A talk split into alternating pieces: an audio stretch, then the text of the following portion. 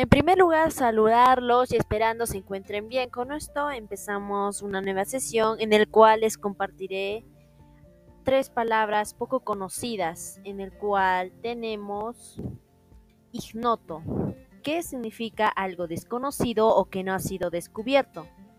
Menester, falta o necesidad, o necesidad de una cosa. Y lacerar, producir un perjuicio o daño moral. Así mismo terminamos. Muchas gracias.